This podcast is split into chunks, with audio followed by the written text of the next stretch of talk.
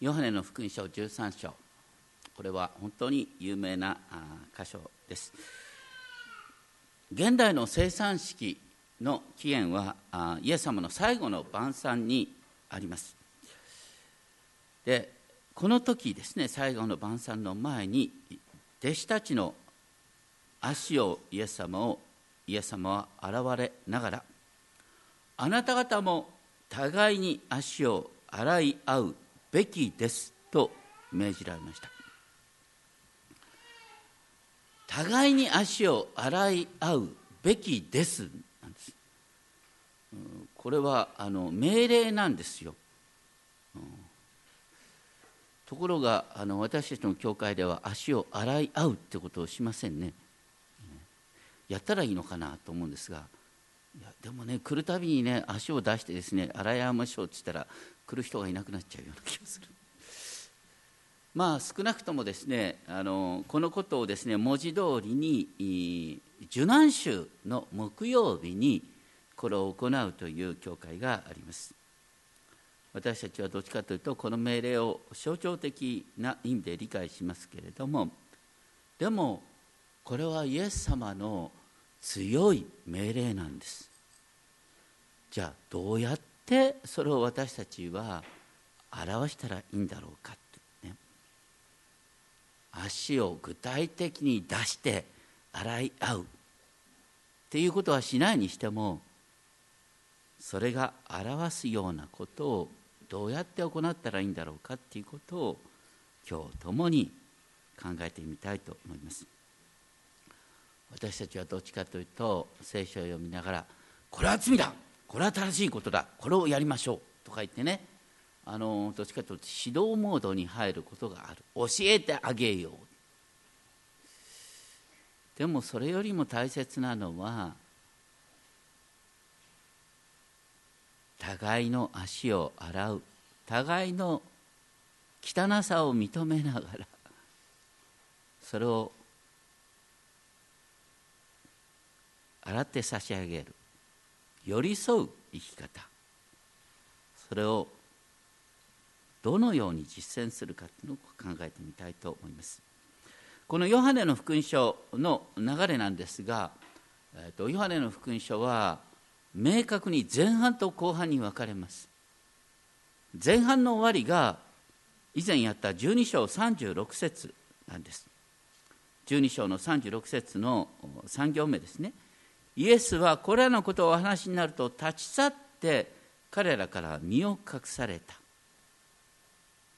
これまではイエス様の公の宣教の働きだったのにこれ以降は弟子たちとの対話が中心になっていくんです。そしてこの書の前半部分が12章37節でイエスが彼らの目の前でこの世に多くの印を行われたのに彼らはイエスを信じなかったとまとめられます。ただ人々がイエス様を信じなかったのはそれは預言者イザヤの言葉が成就するためであったとも記されています。以前からお話ししているようにイエス様はいつも特にイザヤ書40章以降の主のしもべの歌を思い巡らしながらイザヤが描いた主のしもべの姿を生きようとされた。とにかく人々がイエス様を信じなかったのはイエス様が力がなかったからではなく予言の成就だったということです。ヨハネの福音書にはいわゆる他の福音書が描いているような最後の晩餐いわゆるパンを裂いて杯をですね回すっていうことは書いてないんですが実はヨハネの福音書の13章から17章まで全部が最後の晩餐の記事なんです。不思議ですね。パンと杯描かずに最後の晩餐の場面を13章から17章にわたって長く描いているんです。そしてその最初に何と書いてあるかっていうとさて杉越の祭りの前にこの世去って父の身元に行くべき自分の時が来たの来たことを知られたので実は杉越の祭りの前っていう言葉とパンを分かち合うということは実はイエス様このヨハネの中ではいつもセットになってるんですね。6章では5000人のパンの奇跡の際に吸い越が間近になっていたっていう記述から始まります。6章4節にあります。ですから群衆や弟子たちにパンを与えるっていうことはイエス様がご自分を吸い越しの神の子羊として示す行為でもあった。イエス様がご自分を吸い越しの神の子羊である。そのことを示すっていうことと今日の記事は切り離せない関係にあるんだ。そういう中でこの13章の一節の後半ですけれども世にいる自分のものを愛されたイエスはその愛を残すところなく示されたって書いてあります。これに関しては僕あの新共同訳の訳の方が好きなんですけれども新共同訳ではこう書いてあります。イエスは世にいる弟子たちを愛してこの上なく愛し抜かれた。弟子たちを愛してこの上なく愛し抜かれたって書いてある。愛し抜くっていう姿が奴隷の姿となって弟子の足を洗うっていうことだった。ヨハネは生産式の原点となるパンと杯を描く代わりに弟子の足を洗うっていうことを最後の晩餐の一番最初の情景として記録しました。でもいわゆるパンと杯の生産式と弟子の足を洗うということに共通したテーマがあります。何かっていうと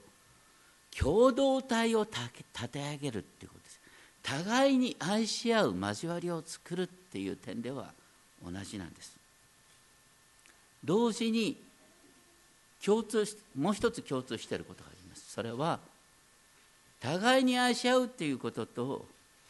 イスカリオテのユダが裏切るっていうことが明らかになるっていうこともセットになってるんです。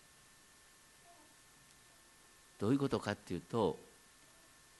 あの私たちはどういう時にね影を強く見るかっていうと光が強ければ強いほど影は影の暗さが明らかになるんです。イエス様の愛が圧倒的に示されれば示されるほど影の部分が明確に際立ってくる。それがイスカリオテのユダの裏切りっていうことです。ところでイエスは弟子たちを愛してこの上なく愛し抜かれたっていうこの愛っていう言葉ですがギリシャ語のアガペっていう言葉が使われてますけれどもアガペに最も近いのはあのねいたわり合うとか憐れむとかいう以前にですね尊敬するっていう言葉であると言われます。英語で言うとオーナーですね。それからウェルカム。歓迎するっていう感じ。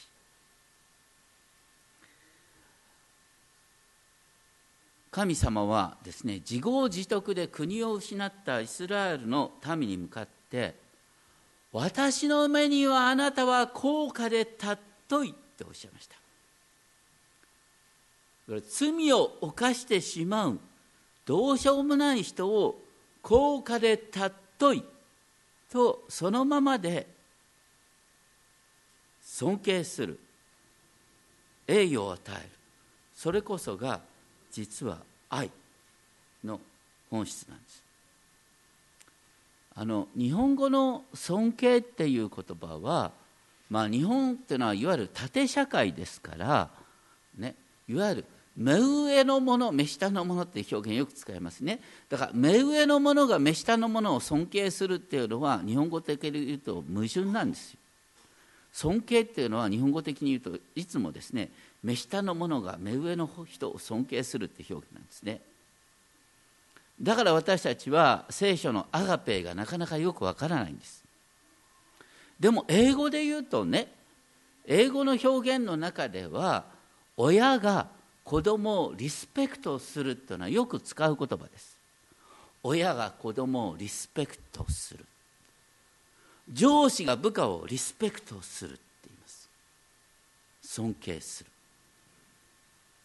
このリスペクトっていう言葉はリスペクトなんですがリっていうのはちょっと距離を置いてね。そしてスペクト見るってことなんです。だからその人をあるがままにね。高価で尊いものとして見るっていうのがリスペクト尊敬することの基本なんです。だから親が子供をねあるがままにどうしてうちの子はね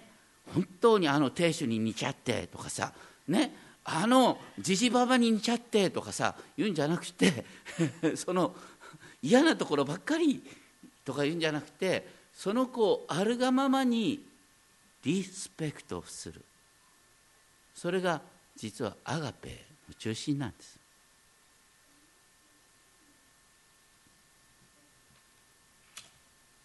その意味でイエス様が弟子たちを愛し抜かれたっ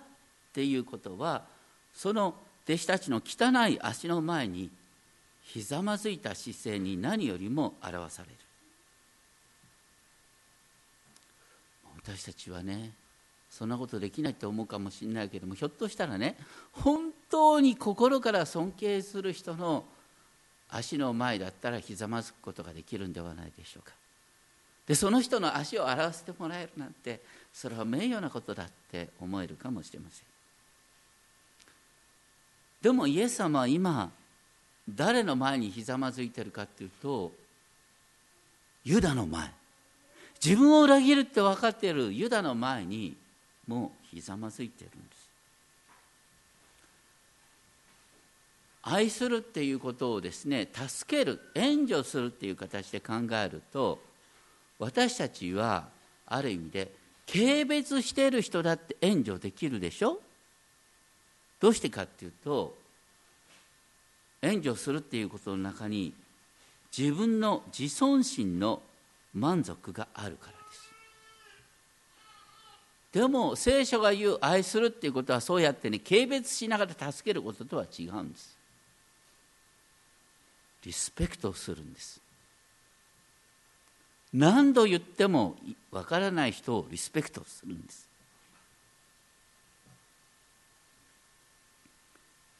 そしてそれは実は神様が私たちに対して抱いている姿勢なんだっていうことなんですね。そのことをイエス様は示された。13章2節。夕食の間になってから急にイエス様は席から立ち上がって上着を脱ぎ手ぬぐいを取って腰にまとわれます。これは当時の典型的な奴隷の姿です。当時は食事に招かれたらね招かれてそして家に入るすぐその場で誰か奴隷がいて足を洗ってくれたんです。でもこの時はイエス様と十二弟子だけの限られた交わりだったから誰も足を洗ってくれる人がいなかった。ひょっとしたら率先してですねペテロなんかがねいや私がね使える姿をとって洗いますとでも言えばいいんですが別の福音書を見るとねこの時に彼らは互いに誰が一番偉いかなんていうことを話し合ってたっていうからこんなことをね誰も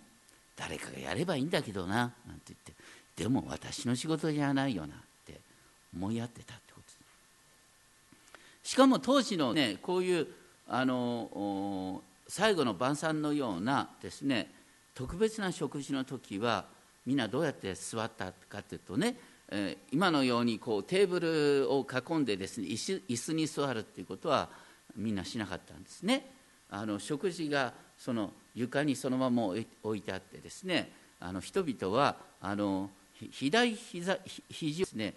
足をですねこうやって横に流しながらですね、えー、こうやって、えー、こうなんかリクライニングっていうかいうような形で座ったんですよ。だから汚い足が目立つんだよな。やっぱり食事する時に足を洗いたいなって思う。だイエス様は誰もね足を洗おうとしないのを見てですねイエス様は心を痛めていた。みんなね誰かがやればいいと思ってやろうとしない。そこで主人であるはずのイエスご自身がたらいに水を入れ弟子たちの足を洗って腰にまとっておられる手ぬぐいで拭き始めた。イエス様がこの生意気な弟子たちの足を一つ一つユダも含めて洗い始めて。で手ぬぐいで拭いた。これは奴隷の姿そのものです。弟子たちはあまりにも驚きでまた自分たちの配慮のなさを恥じて何も言えなかった。ところでここではですねイエスがそのような行動を取られる前に何て書いてあるかと3節ですね。父が万物を自分の手に渡されたこととご自分が父から出て父に行くことを知られた。だからこそこの奴隷の姿を取ったんだって書いてあります。私たちはどうしてですね人の前にへりくだることができないかっていうと本当の意味で心の余裕がないんですよ。バカにされたくない。ね。踏みつけられたくないとかさ。思ってるんです。どうして私たちはへりくだることができないかっていうと私たちが本当の意味で神様の前に高価で尊いものと見られているっていうですねある意味で王としての自覚誇りが真の誇りがないから愚かなプライドに振り回されるんです。実は神様は本当に全てを支配しておられるからこそ神様は徹底的にへりくだることがおできになるんです。私たちがへりくだることができないのは余裕がないからなんです。大切なのは私たちがこのままで高価で尊い存在であって私たちは本当神の前に王のように尊いものとされている。って本当に思えたら人から奴隷と見られようともバカにされようとも神様はこの私を高価で尊いと見てくださるんだからということでへりくだることができるんです。それがイエス様の姿なんです。イエス様はまさに王としての自覚に満ち満ちあ満ち溢れていたからこそね人の前にへりくだったって何も損をするなんて思わなかったんですよ。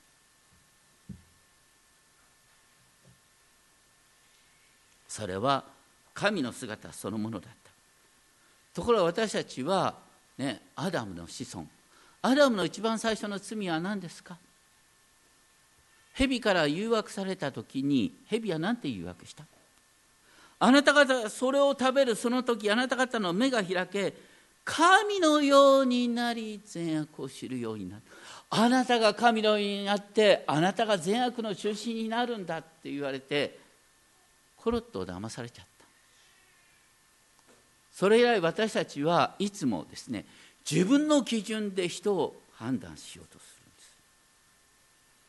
んです。私が神なんだ。ということを認めろみたいな話です。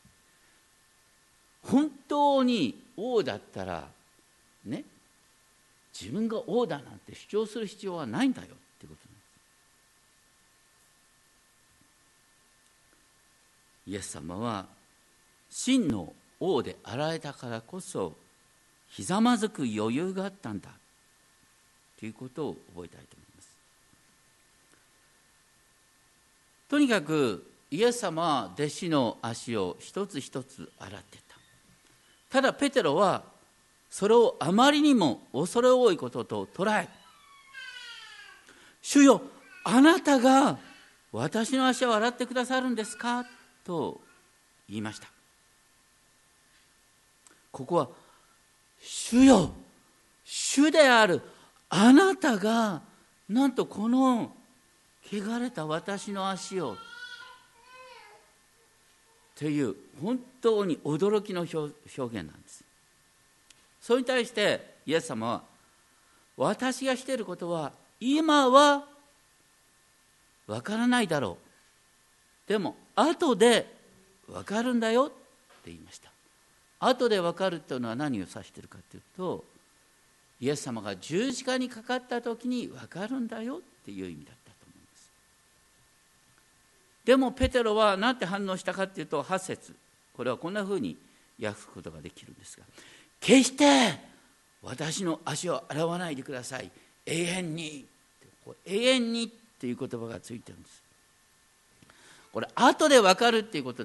に対して永遠にこんな私の足を洗うなんて主人であるあなたがね私の前に膝向くなんてそんなことあってはならない。そんなことは永遠にあってはならないっていう意味でペテロは言った。それに対してイエス様はもし私が洗わなければあなたは私と何の関係もありませんと言いました。この何の関係もないという言葉はあなたは私に属するものではない。You don't belong to me っていう感じで言ったんです。私に所属するものではなくなるんだってことを言ったこのイエス様とペテロの会話っていうのはねあの以前ねあのイエス様がご自分の十字架について、えー、示唆した時一番最初に言った時にねペトロは何と言った、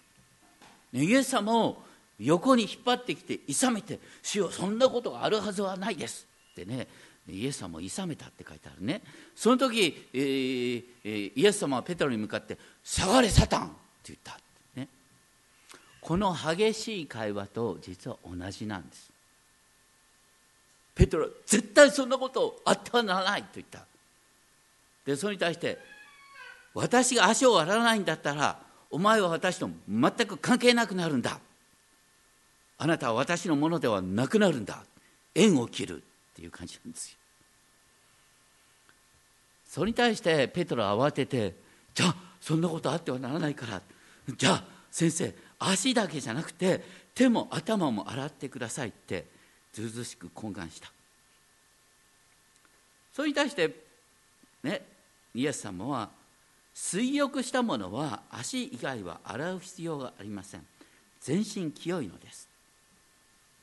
まあ、当時のユダヤではですね、えー、食事に招待された時には、ね、家を出る前に全身水を浴びてから、でお客さんの家に行く。でお客さんの家に行ったところで奴隷に足を洗ってもらう、ね、足以外はすでに清いということを前提に食事に臨むっていう習慣があったからこのように語ってるんですけれどもでもこれはその体の清さばかり表してるわけではない。続けてイエス様はこうおっしゃったからあなた方は清いのですが皆がそうではありません。だからここで言ったのはあなた方はね来る前にシャワーを浴びたかどうかっていう話をしてるんじゃなくてあなた方は私に従い私に所属することによって私の弟子であることによってあなたは全身すでに清いんだ。でもこの中には弟子のふりをしてるだけの者がいるよっていうことをイエス様暗に言ってる。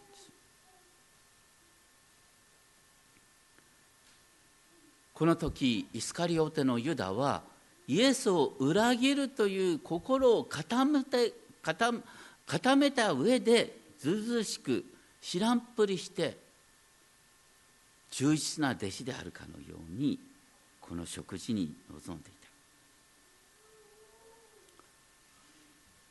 ですから私たちに問われているのは何かというとねあのいつも体をきれいにしてますか、まあ、それはあるべきことでしょうけどもそれ以上にねそれ以上にあなたは自分がイエス様の弟子でありたいと願っていますか？心の底からそれを願っていますか？っていうことが問われる。私たちはイエス様に従おうイエス様の弟子であろうとすることによって私たちはすでに清いんです。でも同時に私たちはこの世で生きていくとさまざまな汚れにね接するっていうよりはやっぱりね人から嫌なこと言われたら頭にくるしねしかとされたらしかとしたくなるしバカと言われたらバカと言いたくなると。だから人と接することによって私たちは自分で自分を汚いものにやっぱりしてしまうんです汚れは伝染する。ちょうど当時のね人々が食事に招かれる前に水浴びをしてもね、えー、家に着いたあのお客さんの家に着いたらですね足を洗ってもらう必要があったように私たちもね一日生きたら一日生きた分だけですねちょっと汚れてるんですよ。それを夜ですね寝る前に静まって本当に主の前に自分自身が示された罪を主の前に告白して毎日毎日清めてもらう必要がある、まあ、これが足を洗ってもらうということに通じると思います。そしてその後ですねイエス様は彼の足を洗い終わり上着をつけて再び席に着いてから私があなた方に何をしたか分かりますか？と問いかけながらその意味を説明しました。そこでイエス様はご自身を私はあなた方にとっての主主人であり教師であるということをあえて繰り返しながら主である主であり死であるこの私があなた方の足を洗ったのですからあなた方も互いに足を洗い合うべきですって言いました。この「べきです」っていう言葉はとても強い表現なんです。それは足を互いに洗い合う負い目がある。すべてのクリスチャンは互いの足を洗い合う負い目責任があるんです。これはそうできたらいいなっていう達成目標ではなくてクリスチャンとして生きるっていうことは互いの足を洗い合うっていうことなんだって言ってんですよ。ね、いわゆる上から目線で指導するんじゃないんです。ね、本当に何度言っても訳の分かんない人の前にひざまずくんです。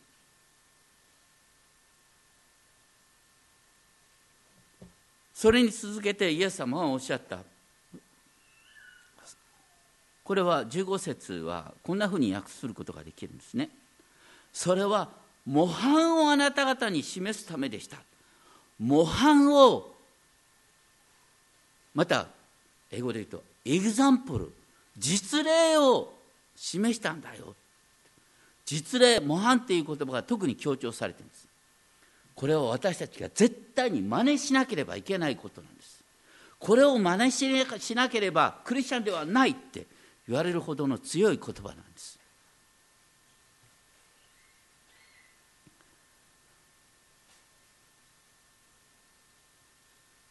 そしてじゃあそれをどうやって実践するのかってね。いやそう聖書に書いてあるから。ねやっぱりクリスチャンと出会うたびにですね。ねあなた足を出してごらん。洗ってあげるから。とかって。そんなことやったらこれもちょっとダメだよね。もな何事も文字通りっていうのはちょっと危ない場合があるんですね。みんな自分の足を見せたい？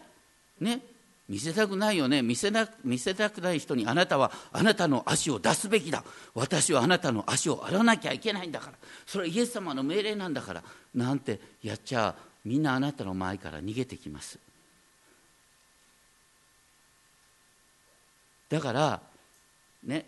これはそうする責任があるんだけどもそれをやっぱり私たちはどうね人のご機嫌を損なわないようにね人の嫌がることを押し付けないようにしながらどうやって実践するのかっていうことが問われている。そのことで先ほどですね黙想の中で読んだ御言葉マタイの18章の御言葉が思い起こされるんです、ね、さっき言ったようにイエス様この最後の晩餐の中でねこう杉越の祭りってこととセットにしてるでしょ？ご自分を杉越の子羊として自分を罪の代価として捧げるっていうことそれの象徴的表現として弟子たちの足を洗ったっていうことがあるんです。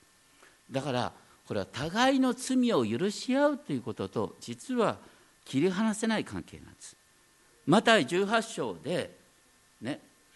最初の問いかけは21節。主よ兄弟が私に対して罪を犯した場合何度まで許すべきでしょうか？って問いかけがありました。そこでイエス様が例えを出した、ね、あるしもべが王に多額の借金を抱えていた。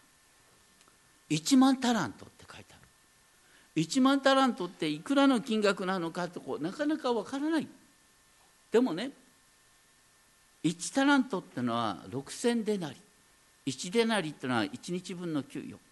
計算するとですね1万タラントっていうのは当時の労働者の20万年分の給料だって。20万年分の給与。その負い目が許された。でも道で出会った。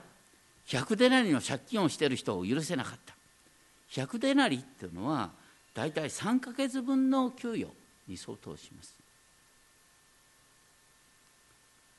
まあだから現代的な感覚で言うと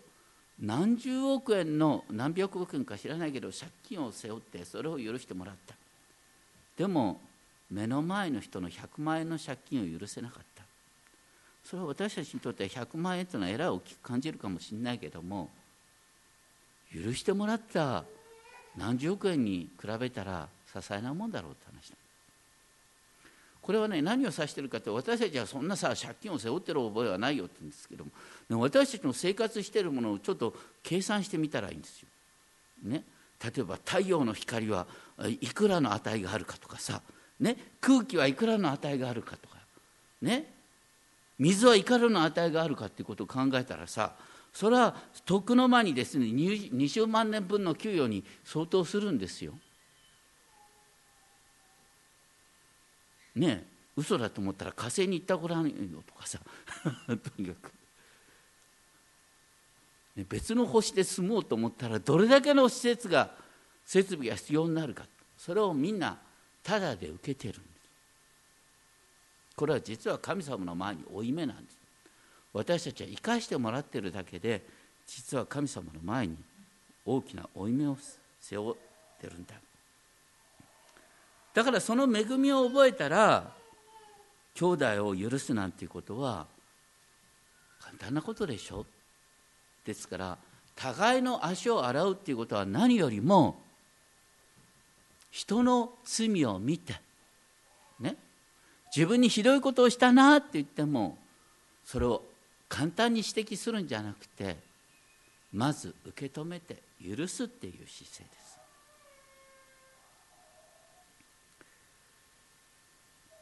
ところでですねまあここでペテロさんたちはイエス様から足を洗ってもらったんだからね互いの足を洗うんだってのは分かるんだけど私は別にね人から足を洗ってもらった覚えないんだけどイエス様からそんなことしてもらった覚えがないんだけどって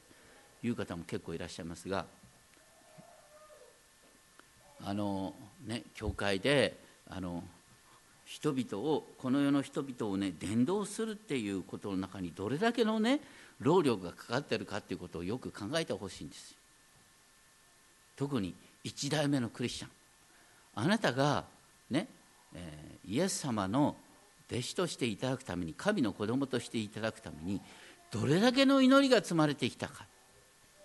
教会でどれだけのね財が捧げられてその働きが続けられてきたかということを考えると実はこれは本当に途方もないこと。まあ人によってはねこいつはなんですけどいや高橋先生にお世話になった覚えがあるんだけどもあの立川教会にお世話になった覚えはあんまりないんだけどなんていう人がいるかもしれません。でもね僕の給与はどこから出てんですか？皆さんの献金から出てんです。だから私が誰かをお手伝いするっていうことはね教会がその人をお手伝いしてるってことなんです。そうすると本当にみんなね互いに私たちはクリスチャンになることができたっていうことの中にも本当に数えきれないほどの多くの犠牲があったんだということなんです。そして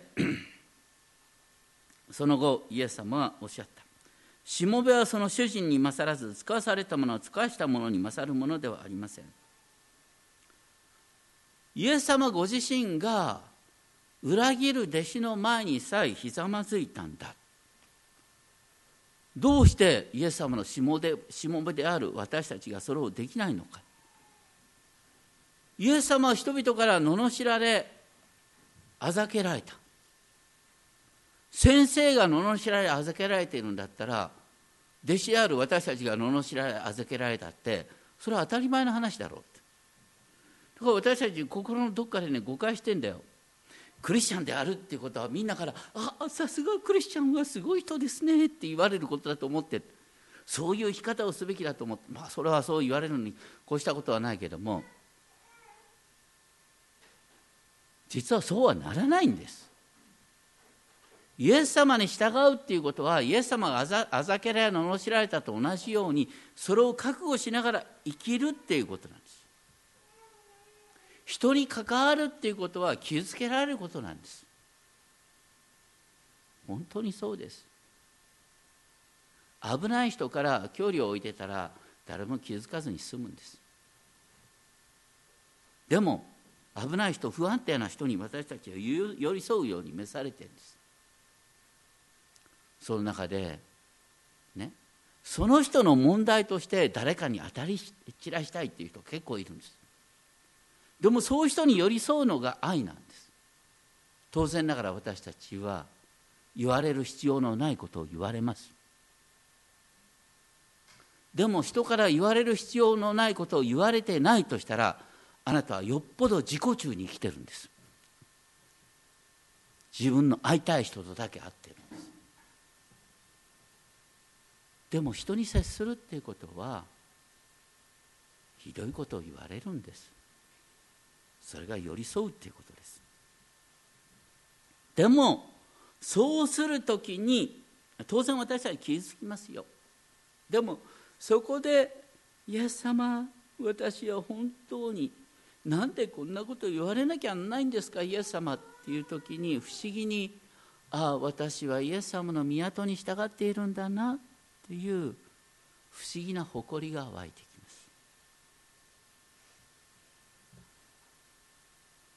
そしてそのことをイエス様はそれを行う時に祝福される。イエス様に従う中でいろんなあざけり罵りを受けたとしてもそれを行う時に祝福されるんだ。でも続けて18節で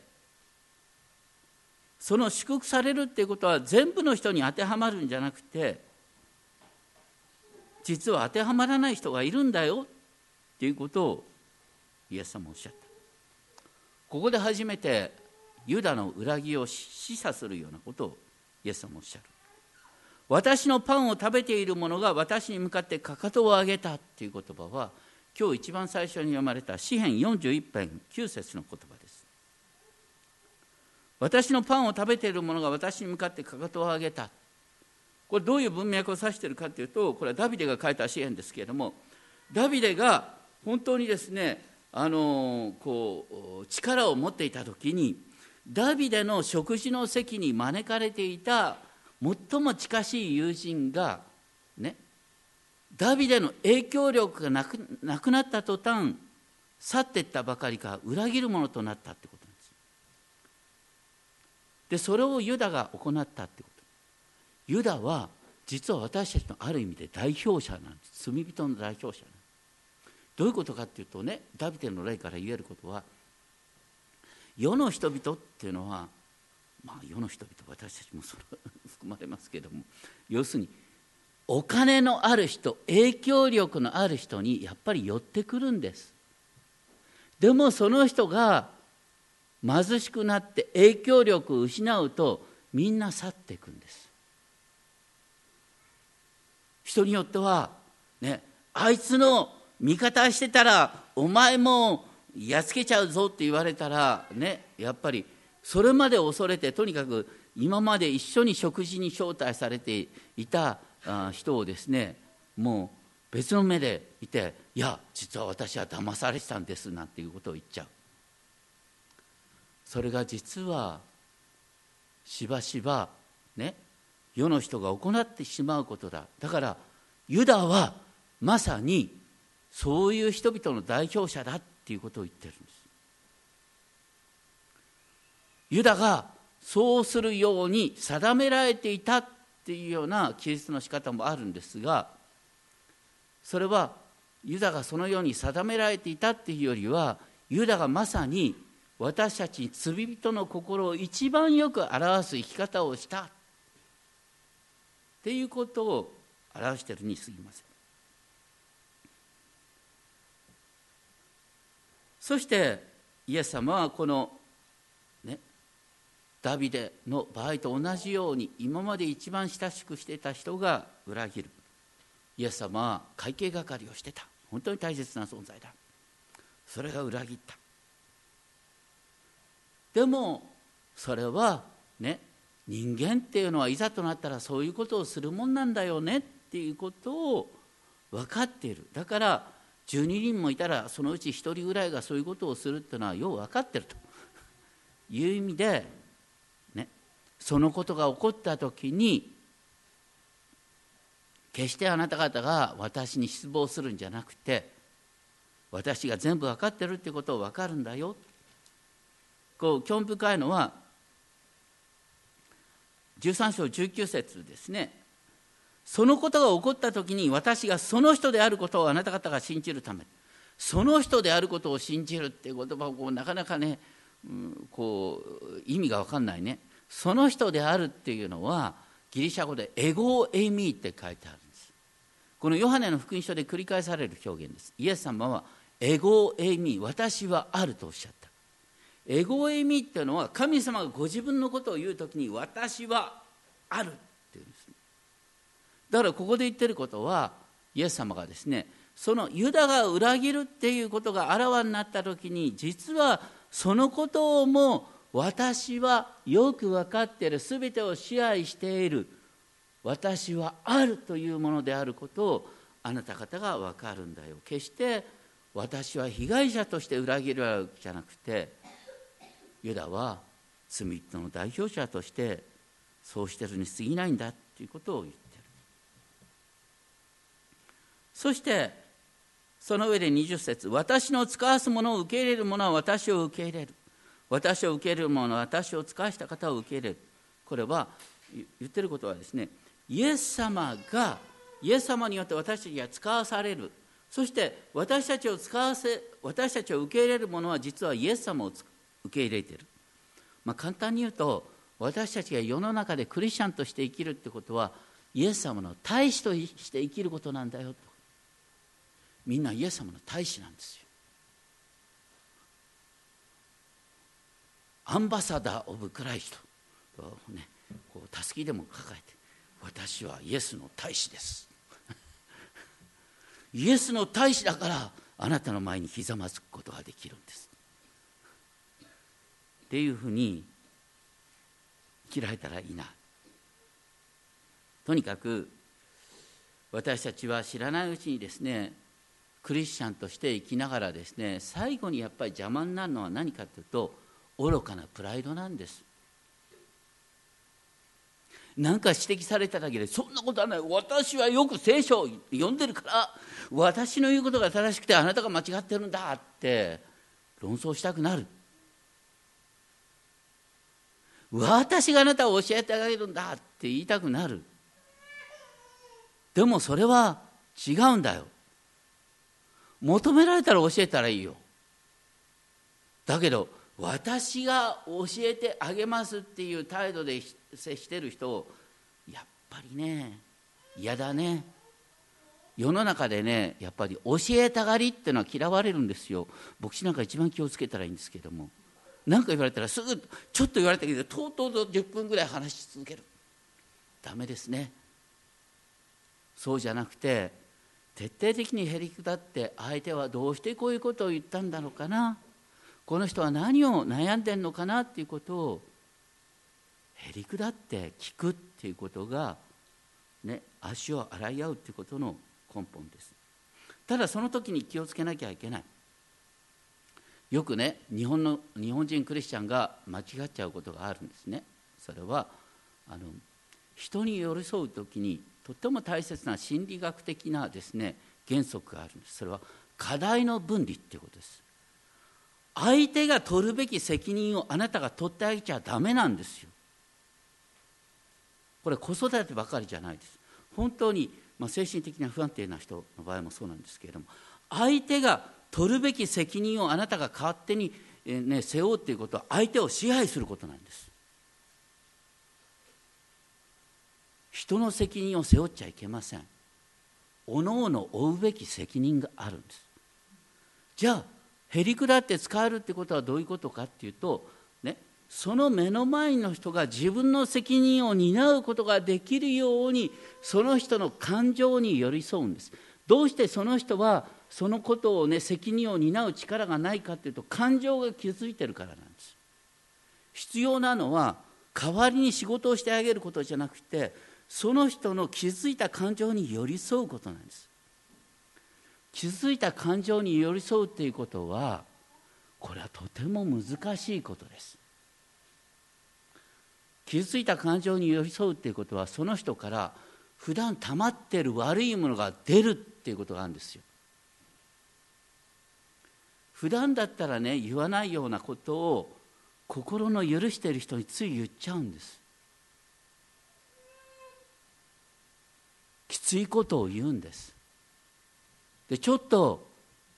ねやってくれなかったことを恨みに持たれてたりなんかするんですよ。それに寄り添うっていうことが足を洗うっていうことです。傷ついた感情に寄り添う。それによって初めてその人が自分の責任を負う勇気を持つことができる。人の代わりに仕事をするんじゃなくてその人が何かできるように寄り添う。徹底的に寄り添いそしてその人のうちにある嫌なことを吐き出させてあげてしかも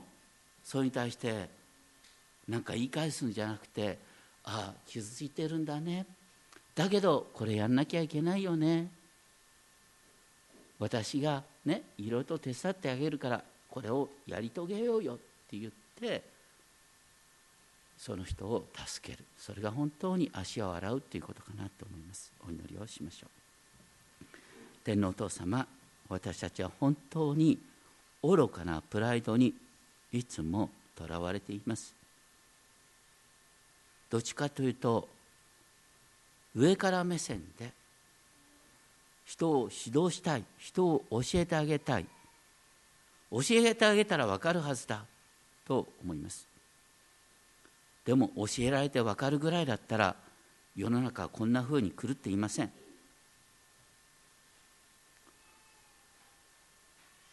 教えを受けたくない気持ちをみんな持っています。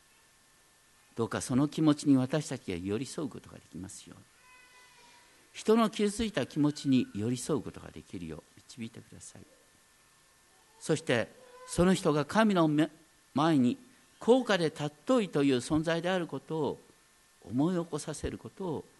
助けさせてください。その人に真の神の形としての誇りを回復させる。そのお手伝いをさせてください。どうか私たちが具体的にどのように互いの足を洗い合うべきか。どうか私たちがそれを真剣に考えることができるよう導いてください。尊き主イエス・キリストの皆によってお願いします。